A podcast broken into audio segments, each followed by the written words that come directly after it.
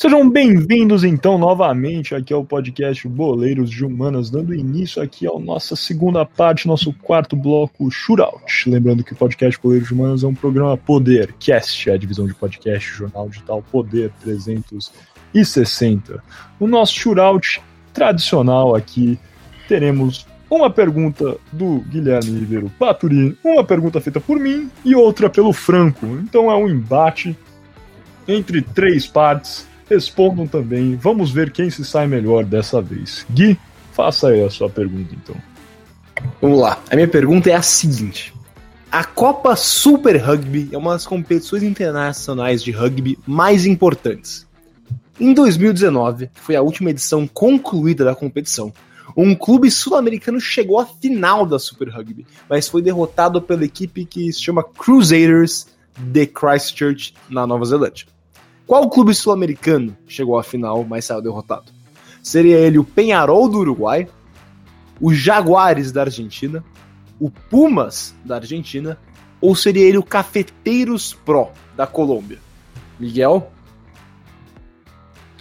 Olha, eu sinceramente não tenho essa resposta concreta. Como a gente combinou que não ia mais colar aqui no, no shootout, eu acho a resposta é B, Jaguares, porque eu assisti um jogo do Jaguares e eles acabaram simplesmente com a União. Desculpa, União, não. A seleção uruguaia foi Jaguares contra a seleção do Uruguai. O Jaguares venceu assim por 70 a 0. Então eu vou de Jaguares mesmo. Muito bem. Franco, qual a sua resposta? Olha, tô na mesma do, do Miguel, cara. O, o, inclusive, o último jogo de time argentino de rugby que eu vi foi também do Jaguares, e foi um jogo bom. Então eu vou, vou seguir a ideia do Miguel e vou. Seguro de sua resposta, os dois? Seguro, seguro. E estão certos os dois. Nossa, é, foi justamente. Jogue, jogue jogo, cara. o Jaguares que chegou à final e foi derrotado pelo Crusaders de Christchurch. E o Pumas, tentando fazer uma pegadinha, que também é um gato, né? Puma. Mas os Pumas são, a, na verdade, a seleção argentina de rugby, como é conhecida. Então os dois acertaram 1 a 1 a 0 Falando em jogo e jogo, o Guilherme tá triste hoje porque a Juliette ganhou o BBB, né, pessoal? Ele tava torcendo pro Fiuk. Eu também, na verdade. Tava, de fato. eu também, eu também, é, só pra deixar claro. Desculpa, quando eliminam o Gil do Vigor pra deixar. Ah, não, enfim, não vamos entrar nesse aspecto. Mas Boleiros de Humanas também é cultura pop, tá achando o quê, rapaz? Passando então para a segunda pergunta aqui do podcast. Boleiros de Humanas, nosso shootout, será feita por mim. François Pienaar, capitão da seleção sul-africana, é talvez o jogador mais reconhecido da conquista dos Springboks em 1995. No entanto, Jonah Lomo, ponta da Nova Zelândia, foi a verdadeira sensação daquele torneio. Considerado por muitos um dos maiores jogadores de rugby da história, Lomo marcou sete tries na Copa de 1995. Lomo também detém, em conjunto com o sul-africano Brian Habana, o recorde de mais tries na história dos mundiais. Quantos tries anotou em sua carreira nos mundiais? Seria A 17, B 19, C 23 ou D 15? Gui? Eu vou com 15, porque eu vou assumir que ele foi muito bem na Copa de 95 e nas outras ele fez atuações mais médias. Então, um total de 15, acho. Ronaldo não fez 15 gols em Copa? Acho que tá bom. Pode ser, pode ser. Lembrando que né, o maior artilheiro de Copas, na verdade, é a Marta. Com 17 tivemos essa conversa outro dia aqui no podcast Goleiro Humanos. Mas perfeito. Então, Gui, 15, Franco, qual é a sua resposta? Cara, assim, os All Blacks eles estão sempre bem nas Copas do Mundo, né? E se ele fez 7 apenas na de 95, chuto eu que seja um número alto. Mas, é, estatisticamente, as pessoas nunca, nunca colocam a maior opção como a correta. Então eu chuto 19, porque é a segunda maior opção. Isso aí sabe fazer Enem. Perfeito, então. Estão certos suas respostas. Bom que vocês colocaram diferentes. Achei ótimo isso. Sei, sei. Perfeito, então. Gui, você está certo, Franco. Por mais que você estivesse indo bem aí na sua lógica, você errou. Eu acho que o Gui colou. não, completamente honesto. Mas sim, ele, o, o Jonan Lomo, ele só fez 15, na verdade, porque ele teve que se aposentar. Infelizmente, né, o saudoso Jonan Lomo que, que morreu, não vou lembrar a data exatamente, mas morreu cedo aos 40 anos, teve que se aposentar por problemas renais. É, ele só jogou duas Copas do Mundo. E ele fez sete na primeira e fez oito na segunda. Então, sim, ele era realmente um fenômeno. Se tivesse tido a carreira é, prolongada, acho que talvez fosse, né? Eu não sou o maior conhecedor de rugby, mas talvez de fato fosse unânime que ele é o melhor jogador da história. Mas ele é considerado por vários assim um gigante pela atuação. Perfeito, então, então o Gui tem um acerto aí também. Vamos então para a pergunta do Franco agora para ver quem vence este combate. Boa. Essa eu, inclusive, eu soltei durante, durante a primeira parte do, do programa, hein? Então vamos lá. Mas é, a pergunta é: mesmo com a ideia de unir o povo sul-africano, a partir do rugby, sabe-se sabe que o mesmo era praticado majoritariamente por brancos e o futebol acabava sendo o esporte praticado pelos demais grupos étnicos da região. Com isso, existia muita pouca representatividade de negros dentro dos Springboks. Na Copa de 95, tinha um jogador negro em específico que era o queridinho, não apenas pela habilidade, mas também pelo que ele representava para essa camada da população que não praticava o rugby, é, que não costumava praticar o rugby. Quem que era esse jogador? A. François Pienaar, B. Chester Williams, C. Bale Swarth ou D. Christian Schultz. Espero ter usado os sotaques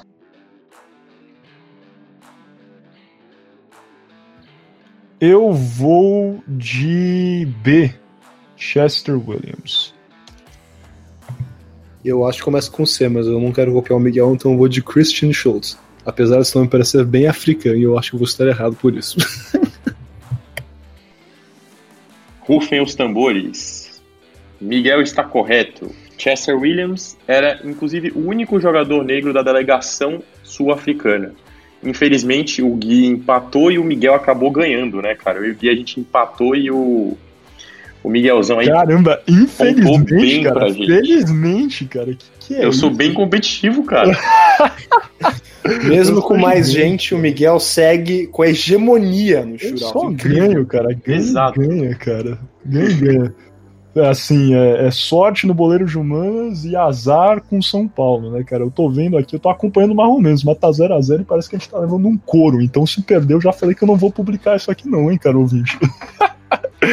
mas beleza, então, vamos fechar esse nosso é, quarto bloco aqui do podcast Boleiros de Humanas e vamos dar início ao nosso quinto bloco, as alternadas. Temos hoje de novo um convidado especial para participar desse debate, o historiador é, Vitor Ramalho, formado é, pela Universidade de São Paulo e também é, editor é, do portal do rugby, o maior portal de notícias de rugby do Brasil, e temos o prazer né, de contar com esse especialista em nosso podcast é, hoje. Sem mais delongas, então vamos fechar esse bloco e passar para as alternadas.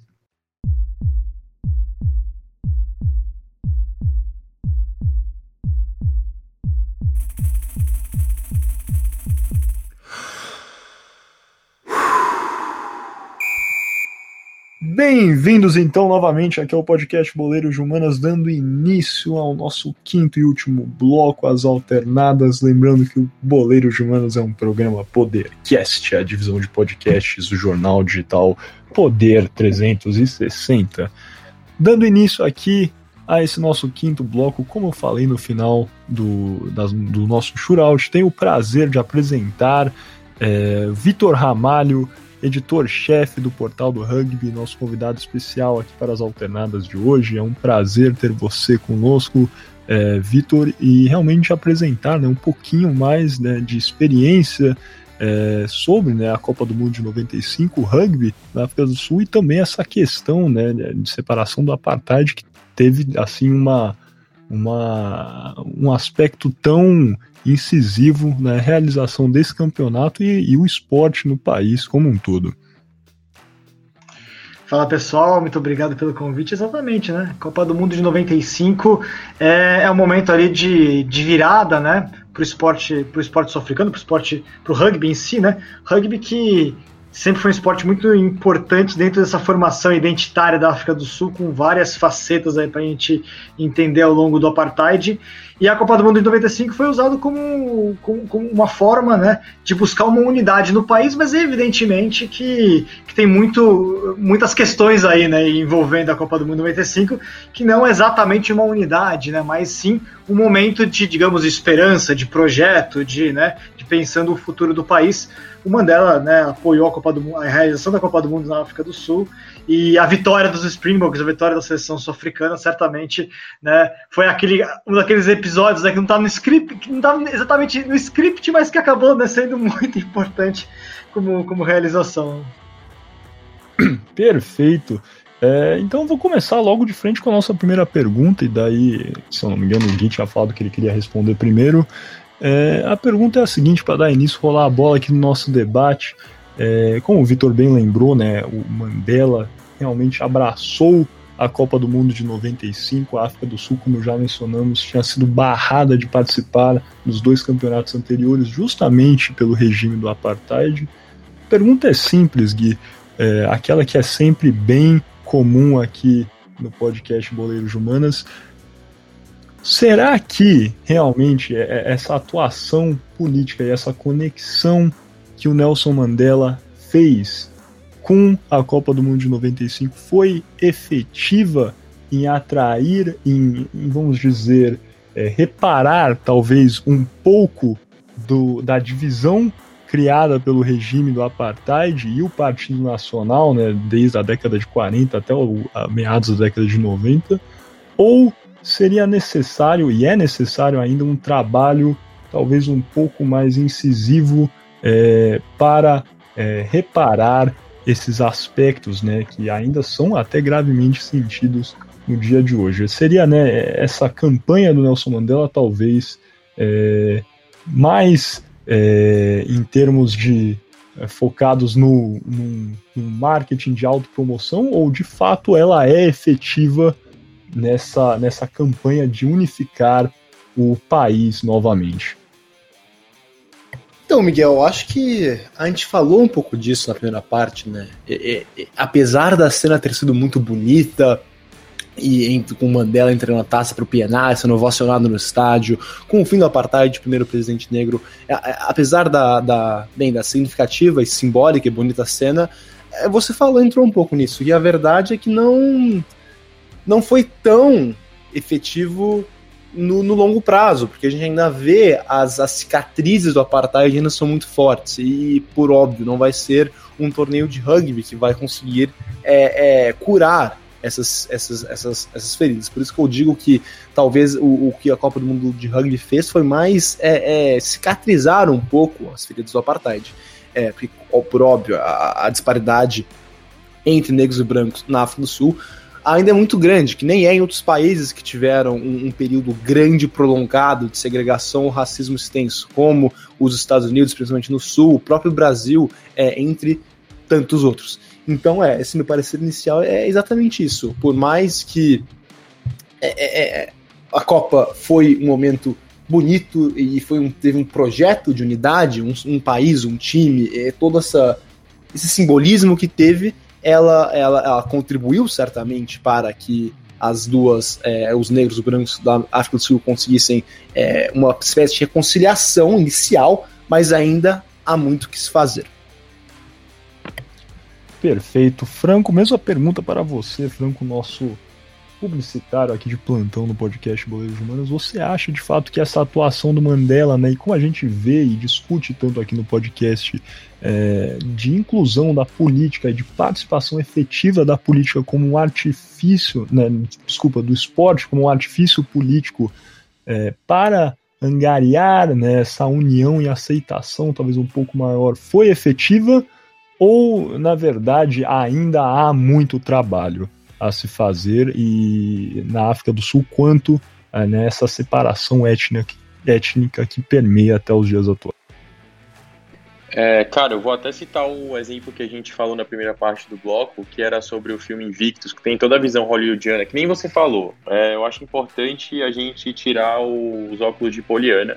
É, lógico, recomendo muito o filme, acho muito legal, mas existe muita reparação histórica a ser feita, não só na África do Sul, mas em outros lugares é, do, do mundo ainda em relação a todas essas questões de discriminação racial, é, étnica racial, no caso, é, e mais exatamente sobre a questão é, do, do rugby na África do Sul. Eu acho que sim, ele ajuda de certa maneira é, a aproximar mais os povos, os povos não, na verdade as etnias, é, que eram tratados como, como etnias diferentes, então foi uma jogada até inteligente do Mandela para é, aproximar as pessoas, mas tem toda a questão comercial por trás. Se eu não me engano, o Gui citou esse fato quando a gente estava passando a limpo as questões do as questões históricas que permeavam é, a, é, as campanhas de aproximação é, dos grupos étnicos na África do Sul e eles falavam uma frase que, que, que era One Team, One Country, que era um país, um time, que era um slogan feito por uma empresa publicitária. Então tem sim toda uma questão é, toda uma questão de imagem, como que a gente pode melhorar a imagem, é, e não necessariamente em si só o conceito de, cara, é, reparação histórica. Tem muito, muito trabalho a ser feito. Até hoje, que nem vocês falaram anteriormente, a gente tem uma, quer dizer, eles têm uma divisão muito grande de negros e brancos, tem uma disparidade social muito grande, não só lá, mas em outros lugares no mundo ainda, com essas questões étnicas raciais. Então, eu eu teria que, que ser muito errado em falar que, que só um filme com a visão deturpada hollywood, é, hollywoodiana as coisas ficaram bem com, com esse fato. Eu acho que existe muita coisa ainda a ser tomada, além, lógico, dessa questão do, da apenas do esporte, porque o esporte ele acaba mascarando um pouquinho sim as realidades políticas do país. É, mas ele também é uma forma de, de crítica social. Em 2014 a gente viu aqui no Brasil é, toda a questão da, da Dilma e os, os, e os protestos dentro do estádio e novamente o esporte está muito amarrado à política, é o pão e circo do, do povo, né, da atualidade, é, mas está muito longe de ser uma, uma reparação histórica a esses fatos. Desculpa me... Imagina, estamos aqui para isso. É, agora, Vitor, sua opinião no assunto, depois eu mostro meu parecer aqui também. Eu acho que a gente pode até entender esse processo todo de 95, né? Tanto agora nesse nesse né, nesse pós, né, entendendo até o momento de hoje, como também olhando um pouco para a construção dele, né? Então, quando eu penso em, em sul-africana de rugby, os Springboks, é, eu acho que a gente nesse momento, 2019, na verdade, né, ele meio que concluiu uh, um, um, processo que estava em andamento desde 95, desde um pouquinho antes, na verdade, desde 93, 93 é quando a África do Sul realmente é reincorporada ao mundo do rugby internacional, né? Então as equipes sul-africanas passam a voltar a disputar amistosos, voltar a participar de competições internacionais, etc., né? Que desemboca em 95. É, a África do Sul foi campeã em 95 com uma seleção que tinha uma seleção inteira de brancos com um jogador que não era branco, né? Com Chester Williams, que na verdade é um jogador na África do Sul, na época do apartheid eles têm, tinham os conceitos deles né, com relação com relação à raça era de você tem os brancos numa categoria, a segunda categoria para eles teria os asiáticos e os, os coloreds, né, que são populações mestiças de brancos com negros, que é um processo histórico de mestiçagem que a África do Sul tem. Uh, e depois o, o, os negros. Né? Então Chester Williams ele era um colored, na verdade. Né? Os coloreds eles têm, por exemplo, dividem muitos uh, ah, aspectos culturais com os brancos. Então eles têm, eles falam africano na maior parte das, na, na maior parte dos, das regiões, por exemplo. Né? Eles dividem toda a tradição até de literatura da África do Sul tem essa essa troca entre afrikaners e, e coloreds, enfim. E, e, o rugby é um esporte importante das comunidades coloreds na África, sobretudo na região do Cabo, né? É, junto com, com algumas comunidades asiáticas no Cabo também, os malaios do Cabo jogam muito rugby historicamente, né? Então, é, o Chester Williams, teoricamente, ele não era exatamente uma representação completa daquilo que seria a África do Sul. Criou seu discurso em cima, mas ali você tem uma diferença é, histórica, por exemplo, dentro dos coloreds com relação a, ao restante das populações negras, né? E depois, a segunda Copa do Mundo que a África do Sul ganha, novamente a gente tem, de novo, né? Uh, um, um, um, número maior de jogadores que não eram brancos, 2007, 2007 a África do Sul é campeã, um dos, alguns dos grandes jogadores daquela seleção, é, Brian Abana, JP Peterson, são também da comunidade Colored, mas já tinha naquela seleção é, dois jogadores negros que na parte do, da competição foram reservas, mas já tinha naquela seleção, e aí você olha para o último título mundial, que é 2019, que a África do Sul é campeã com metade da seleção sendo negra. E, e, e não é que a metade é, da seleção não era branca, estou falando de jogadores, quase todos eles de comunidades negras. Né? Se você olhar os nomes da, da seleção sul-africana, das escalações de 95, de 2007 e de 2019, você vai ver uma clara. É, uma clara progressão disso. Em parte, isso foi construído nos últimos anos com é, uma política de cotas, por exemplo, dentro do rugby sul-africano, que vem desde as escolas. O rugby sul-africano tem uma ligação muito forte com com o rugby escolar, com o rugby universitário, então já tem, a partir daí, uma mudança social, e você tem é, dentro do rugby profissional, então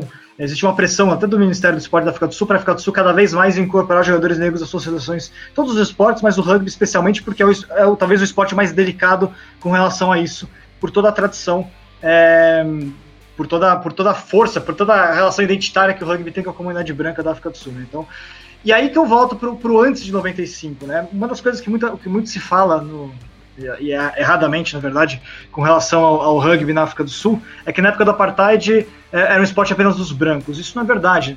É, eu já falei da questão da comunidade colored, que o, o rugby é o esporte talvez o mais importante para eles, desde tempos do apartheid, desde antes, antes do apartheid, inclusive. É, e entre, e entre as comunidades negras, você tem algumas regiões da África do Sul onde o rugby já era bastante praticado, bastante popular. Não era, não era sequer um esporte de uma elite negra, por exemplo, não. O rugby é, é, já era um esporte em algumas regiões da África do Sul que era bastante praticado pelos negros. Muito menos, muito menos importante do que o futebol. Evidentemente, o futebol é quem sempre dominou, mas é, ele está presente. Tanto é que o capitão da África do Sul, campeão de 2019 agora, Cia Colise, não só ele, alguns outros jogadores importantes, é, Makazole Mapimpi, que foi o jogador que fez um dos trás da vitória da África do Sul na, na, última final de Copa do Mundo, ambos, por exemplo, são de regiões que historicamente, em época de apartheid, o rugby era um esporte popular, era um esporte disseminado. Se você pegar a história de vida deles, a história de vida, evidentemente, é, de pobreza, mas que eles é, já jogavam rugby porque existia uma cultura de rugby naquela comunidade. Então, primeiramente, isso é uma, isso é uma, uma diferença importante para se colocar com algumas, alguns mitos que se criam em relação ao rugby na África do Sul, de ser um esporte apenas dos brancos. Na verdade, não.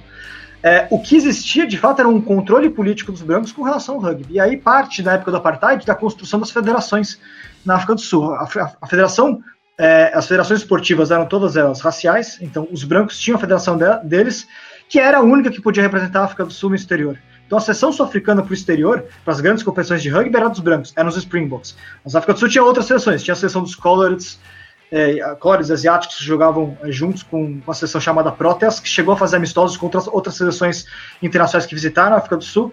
E tinha a seleção dos Leopards, que era a seleção negra da África do Sul. Os Leopards, inclusive, tem jogos contra a Itália, tem jogo contra a seleção britânica, a British Irish Lions, que é a seleção composta de melhores jogadores de Inglaterra, Gales, Escócia e Irlanda, que é formada periodicamente. Eles chegaram a enfrentar os, os Leopards. Tem uma viagem, inclusive, dos Leopards para o exterior.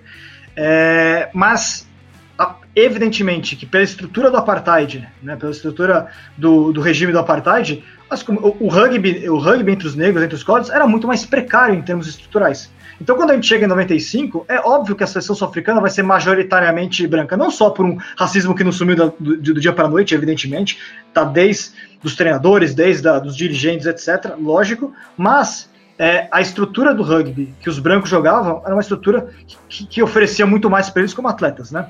É, então isso muda. E muda também em 95, a partir de 95, o fato do que o rugby até 95 proibiu o profissionalismo no mundo inteiro, o mundo do rugby proibiu o profissionalismo, e a partir de 95, logo depois da Copa do Mundo da África do Sul, um dos, é, que é um marco não só para a questão da África do Sul, mas para o mundo do rugby como um todo, porque o rugby derruba o amadorismo é, compulsório logo depois da Copa do Mundo, né? Se torna um esporte aberto ao profissionalismo, começa a logo depois da Copa do Mundo 95, a, por exemplo, a Federação Internacional de Rugby começa a, a, a, apoiar o rugby feminino, coisa que ela, ela rejeitava até então. Ela começa a pensar no olimpismo, come, num projeto para o rugby voltar para os Jogos Olímpicos, né? Então, é, a partir daí, a partir da criação de uma estrutura profissional, as estruturas do rugby começam a mudar e a África do Sul vai nessa, vai também, né? nesse projeto, que é evidentemente tem político do país, de, de promover uma integração maior, ele começa a, a usar o esporte para o rugby para isso, não apenas a imagem da seleção sul-africana, mas aí com o rugby como um todo, né? a África do Sul conseguir entrar dentro desse mundo do rugby profissional, né? E aí começa a avançar o rugby dentro das comunidades negras, dentro das comunidades colors, etc. E aí é, a gente começa a conectar nesse, aquilo que eu falei, né? Desse 95 até 2019, que é um processo de transformação da, da seleção sul-africana. O que ainda não, não afasta o fato de que o rugby ainda está muito associado aos brancos. Ele é o esporte mais importante entre os brancos. Ainda não é em todas as regiões da África do Sul entre os negros, evidentemente. É, mas existe um processo a partir do rugby, né? E aí o que é, que é interessante, só para eu finalizar e passar a bola para vocês, para não estender mais, é, é, que é muito interessante a gente pensar que, no fundo, é, a partir desse projeto do Mandela de, de usar o rugby para trazer politicamente os brancos para, de alguma maneira, colaborarem com, com o governo dele, é, a, a, a, o fato da África do Sul ser vitoriosa no rugby começa a transformar o rugby pouco a pouco em um esporte atrativo para todo mundo. Né? A África do Sul ganha no rugby. E isso vai começar a mudar a partir do momento é, de, to de todo mundo começar a olhar o rugby com. Todo mundo não, mas né, começar a ter uma, uma visão um pouco mais positiva do rugby dentro da África do Sul como um todo, a partir do momento que você tem ídolos né, que não são brancos, e dos negros, e dos coloreds, enfim. Aí você começa a enxergar uma África do Sul que tem referências, né? Que é, para mim, é, 2019, o título de 2019 foi tão importante quanto 95 nisso. Ou até mais, porque o capitão, seu Cia Colise, para mim é uma imagem tão forte quanto ou é, comparável, não dizer que maior, porque vamos né, medir os momentos históricos de forma, né, vamos, não vamos comparar momentos históricos bastante distintos, mas talvez uma imagem tão poderosa quanto a do Chester Williams jogando naquele time de 95. Perfeita colocação, viu, Vitor? É, justamente aí, ó, o 20, acho que você consegue entender pelo motivo pelo qual trouxemos o, o Vitor aqui para participar desse nosso debate. É realmente uma, um conhecimento muito extenso é, da, da história do rugby dentro da África do Sul. Eu pessoalmente não sabia, na verdade, é, dessa, dessa qualidade, né, de, dessa, desse contexto, na verdade, do rugby existindo também distintamente nessas outras é, comunidades étnicas até dentro da África do Sul. Não que eu fosse adepto ao pensamento de que o rugby era proibido para é, os negros, os asiáticos na África, mas na África do Sul, mas que é, eu não sabia que era tão disseminado também de é, fato. Miguel, só para completar, ele era proibida a, inter, a interação, né? É, você não podia. Os times é, negros, colors, não jogavam o campeonato sul-africano contra os brancos, eles não se enfrentavam. Mas esse é um processo, a partir dos anos 80, até pela pressão internacional, pelo boicote ao regime do apartheid, né? Que, que isolou a África do Sul, inclusive no mundo do rugby. Apesar que esse processo, no caso do rugby, é um pouquinho mais turbulento, porque tem vários momentos de quebra desse boicote. Os ingleses quebraram em 84, por exemplo, foram jogar contra a África do Sul. Isso foi um, isso foi um escândalo, na verdade, na época. Mas. É, a partir dos anos 80, a Federação Sul-Africana Branca ela começou a tentar se aproximar das outras federações, é lógico, como marketing para dizer que aquilo não era tão ruim quanto as pessoas achavam que era, quando no fundo era. Era, era tão ruim quanto todo mundo sabia e ainda, ainda pior. Mas ela tentou de alguma maneira criar algumas, alguns momentos, né, de trazer uma, uma, uma sessão Colored para jogar o Campeonato Sul-Africano, trazer a seleção negra para jogar a seleção, o Campeonato Sul-Africano também chegou a acontecer, mas lógico, na terceira divisão, sem muito acesso, não sei como é que eram os jogos, se realmente havia ali uma arbitragem correta, algo do gênero, não sei. Mas, de fato, é, o primeiro jogador não branco a jogar é, é, o, é o tio do Chester Williams, é o Errol Tobias, que jogou nos anos 80 pelos Springboks. Chegou a jogar pelos Springboks. Também essa tentativa de dizer que, né, não, aqui na, do apartheid a gente está tentando mudar alguma coisa. Quando na verdade não era exatamente o que estava acontecendo, mas aí você certamente deve ter abordado melhor tudo isso com relação ao processo de abertura do apartheid. Mas é, existia essa. essa, essa, essa a, a, grande problema do rugby era justamente esse, né, que existia um apartheid dentro do esporte, uma separação completa é, de brancos e negros também dentro do esporte, que era aquilo que acontecia na sociedade em, em todas as áreas, na verdade, né? Claro, com certeza. E, e aí agora acho que para fechar aqui, eu, tenho só mais uma pergunta para vocês, daí vamos fazer uma passagem de novo começando no Gui, depois Franco e depois vamos pro Vitor de novo. Mas acho que muito nisso aí que o o Vitor trouxe pra gente, é interessante pensar também né, o esporte, além do que o Mandela fez, talvez a gente debateu aí se foi suficiente, etc e tal, mas também é, né, que, que, foi algo positivo, né? A gente pode colocar a atuação talvez do Mandela de querer utilizar a Copa do Mundo e também o esporte do rugby como uma forma de incluir, né?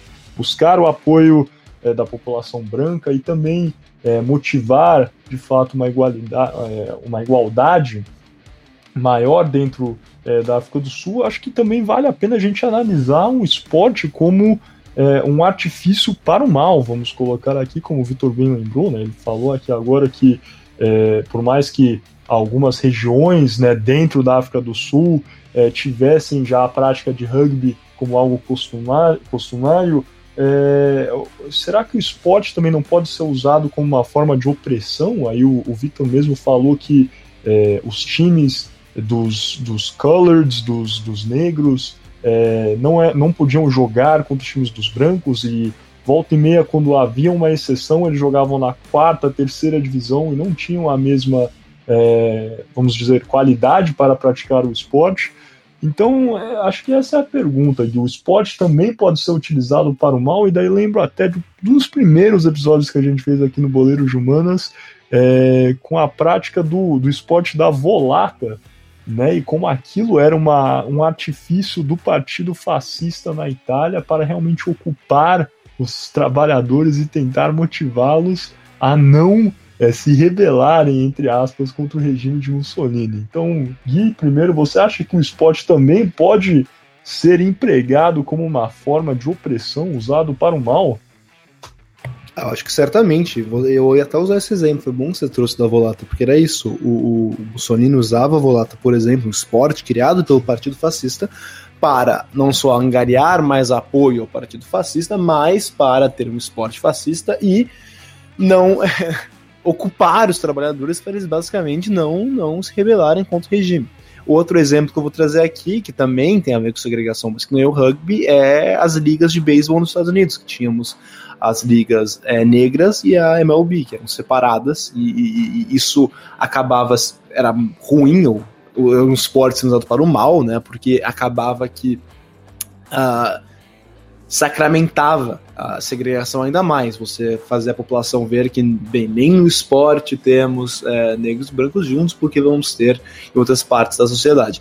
E, e eu mesmo acredito acontecia é na África do Sul, no rugby, quando você tinha negros só se interagem e disputam com negros e brancos só interagem e disputam o rugby com outros brancos. E, e certamente é, podemos pensar em outros exemplos do esporte sendo usado pelo mal. Também aqui, levando em consideração outro episódio do Boleiro de Humanas, as Olimpíadas é, de 1936 na Alemanha, é, onde o Hitler usou as Olimpíadas e, e, o projeto olímpico para mostrar ao mundo como a Alemanha era superior, como o regime nazista era superior, como os atletas arianos eram superiores e, e, e mais uma vez, é, usou o esporte para é, promover uma agenda política é, ruim, ruim, péssima, é, em todos esses casos, na Volata, nas Olimpíadas de 36, no, no Apartheid no, no, rugby e nas ligas é,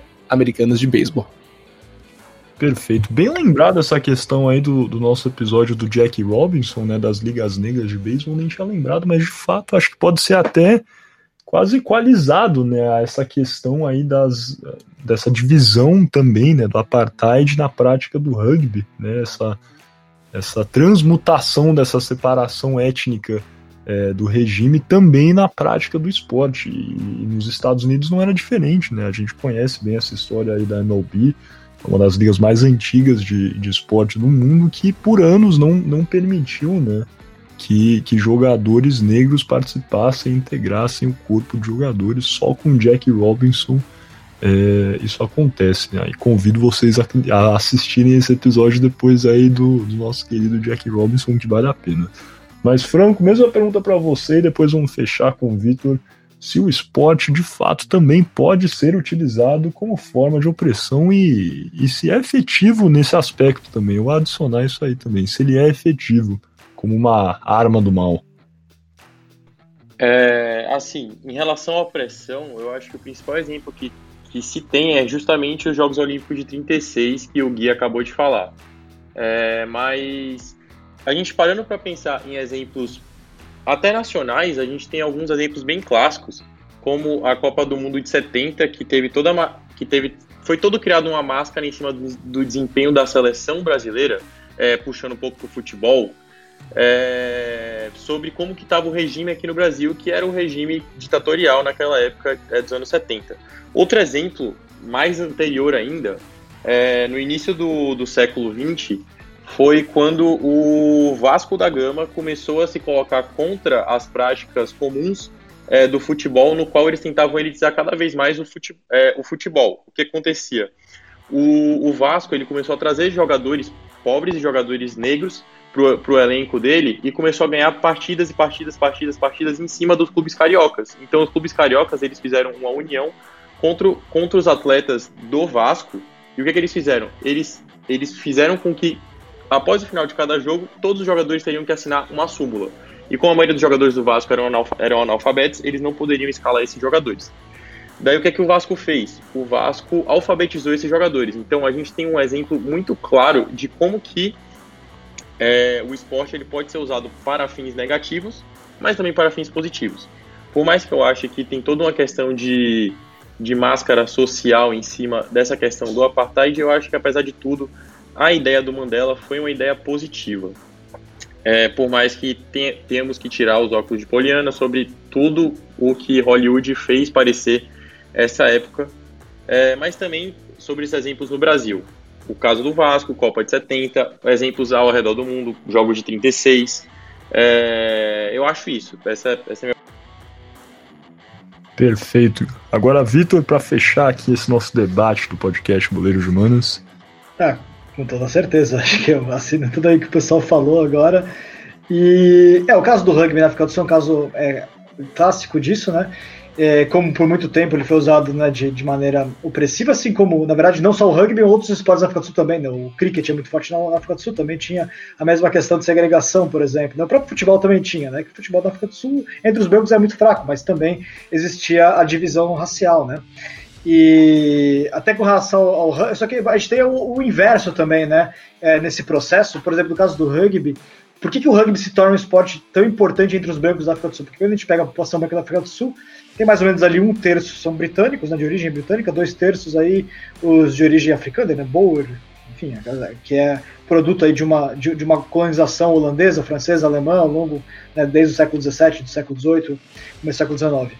É, um dos grandes motivos pelos quais os africanos é, adotaram o rugby era justamente pela opressão dos britânicos, né, porque quando os britânicos é, conquistam as repúblicas africanas no século XIX e colocam elas sob domínio do Império Britânico, Uh, bom, os britânicos fizeram coisas realmente complicadas lá, né? Teve campo de concentração, enfim, teve muita. Teve, teve um processo ali de, de luta, de imposição do, do, de opressão britânica com relação aos africanos muito grande. E uma das coisas que os africanos logo identificaram como uma coisa importante para eles, naquele momento, até como resistência, era incorporar o esporte, que era o esporte da elite.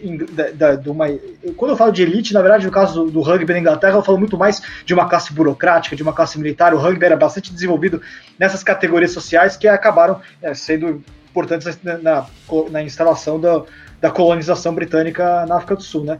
Eles começaram a adotar o esporte que os, que os, que os ingleses jogavam, essas classes sociais inglesas que estavam lá instalando a, a, colônia, a colonização, o poder da coroa britânica na, na, África do Sul, jogavam. Então eles passaram a jogar o rugby querer ganhar dos britânicos no rugby, né? E inclusive na própria formação da educação dos africanos introduziram essa pedagogia britânica, né? Tem a ver com esportes é, muito ligado ao, ao, aos jogos em si, né?